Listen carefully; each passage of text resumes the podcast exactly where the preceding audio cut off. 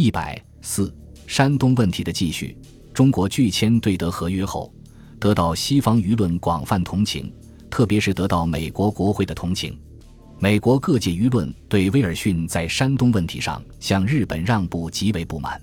七月，北京政府顾问美国人福凯森致电政府，报告美国舆论情况。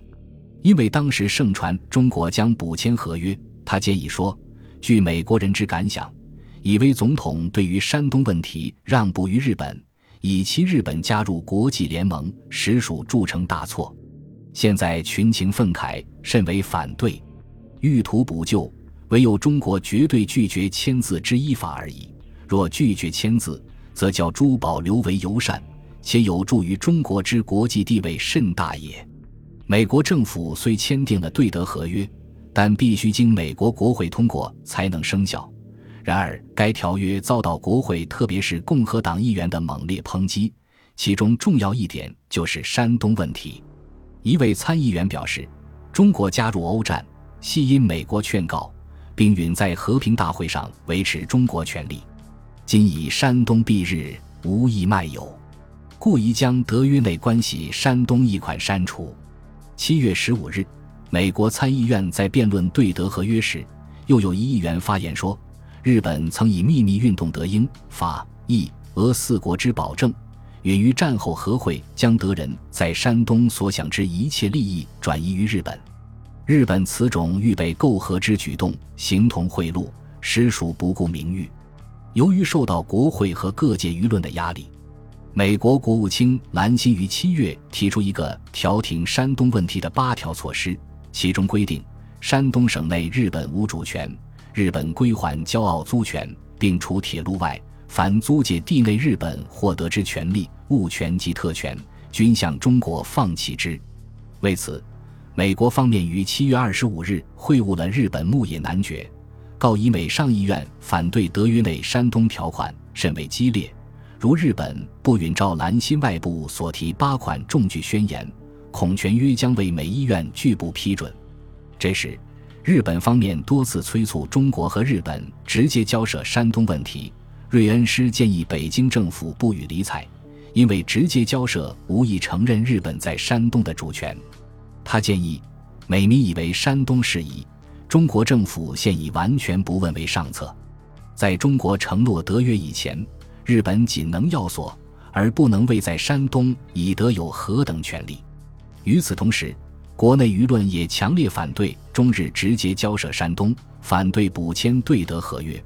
九月五日，吴佩孚发表通电，指出前据卢省会号电称有中日直接交涉补签德约消息，当即电讯中央。据养日院电文曰：“吴师长见马殿西。”德约现无补签之事，鲁电失时，悉是疑虑。愿养等语，师长以现无二字语设含混，复电请示。其文曰：北京国务院公代总理军舰养电静息。德曰现无补签之事，以剧情答复鲁会，唯系为原电现之一字，自有含蓄未尽之余意。可否由军院将现无二字译为绝不补签一语？宣示全国而定人心。此外，广东军政府六总裁也于九月五日以歌电致攻新站。据檀香都严凯等信电，略为：请闻北方将与日人直接交涉补签德约，人心愤激。前次拒绝签字，深合人民公义，且得友邦同情。今若补签，将何以自解于天下？九月九日，攻新站复电说：歌电西。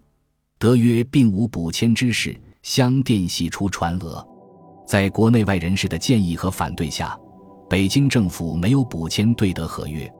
同时，由于对德合约未能确立美国在战后的世界霸主地位，该条约最后未能得到美国参议院通过，实际上为美国国会否决。中国拒签对德合约，给予一向藐视中国的日本帝国主义一次教训。日代表牧野深显由欧反日途经上海时，曾在船上对上海日侨谈道：“世人不察，以为在巴黎之中国委员为血气所驱使，为功名所激发，致有此等行动；而于观察则不如是。余深信此种感情早已浸润于中国一般国民，酝酿已数年之久，有触即发。巴黎和会不过其表现之机会耳。此次中国委员既非基于义气、出于偏爱，而为代表国民全体之活动，则留意中日根本关系而欲图永久亲善者，又无可漠然视之乎？我国或因中国问题而陷入意外之难境，未可知也。显然。穆也已意识到，中国代表在巴黎和会之举，并非个人行动，而是中国国民酝酿已久的民族主义意识的爆发。日本如不认识这一点，可能因中国问题而陷入困境。这种见解不失为有先见之明。为应付美国参议院和中国的反日情绪，八月二日，日本外相内田发表山东问题正式声明。要求将德国在胶州湾租借地无赔偿、无条件引渡之于日本，同时信守一九一五年与中国所结之誓约，至二十一条，已将该租借地全部还付中国。四议和条约批准之处，即当从速实行。实际上是重申日本代表在巴黎和会的要求，即德国租借地先交付日本，再由日本交还中国。所不同的是。以往对此只做口头声明，现在则改为正式声明。内田还表示，中日两国商议胶州湾还付之协定成立之后，所有现在该租借地及交际铁路日本之守备军队当即全部撤去。这实际上是在诱使中国直接交涉山东问题。内田声明发表后，美国方面曾征询顾维钧意见，中国是否可以补签对德合约。顾维钧认为，内田声明措辞空泛，缺乏明确保证。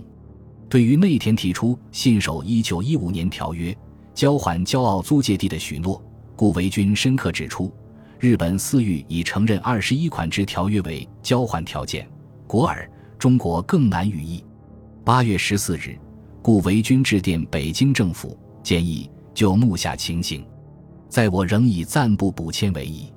由于对德合约为中国政府和美国国会所拒绝，这样山东问题便成为中日两国间和世界列强间一个悬而未决的严重的政治问题。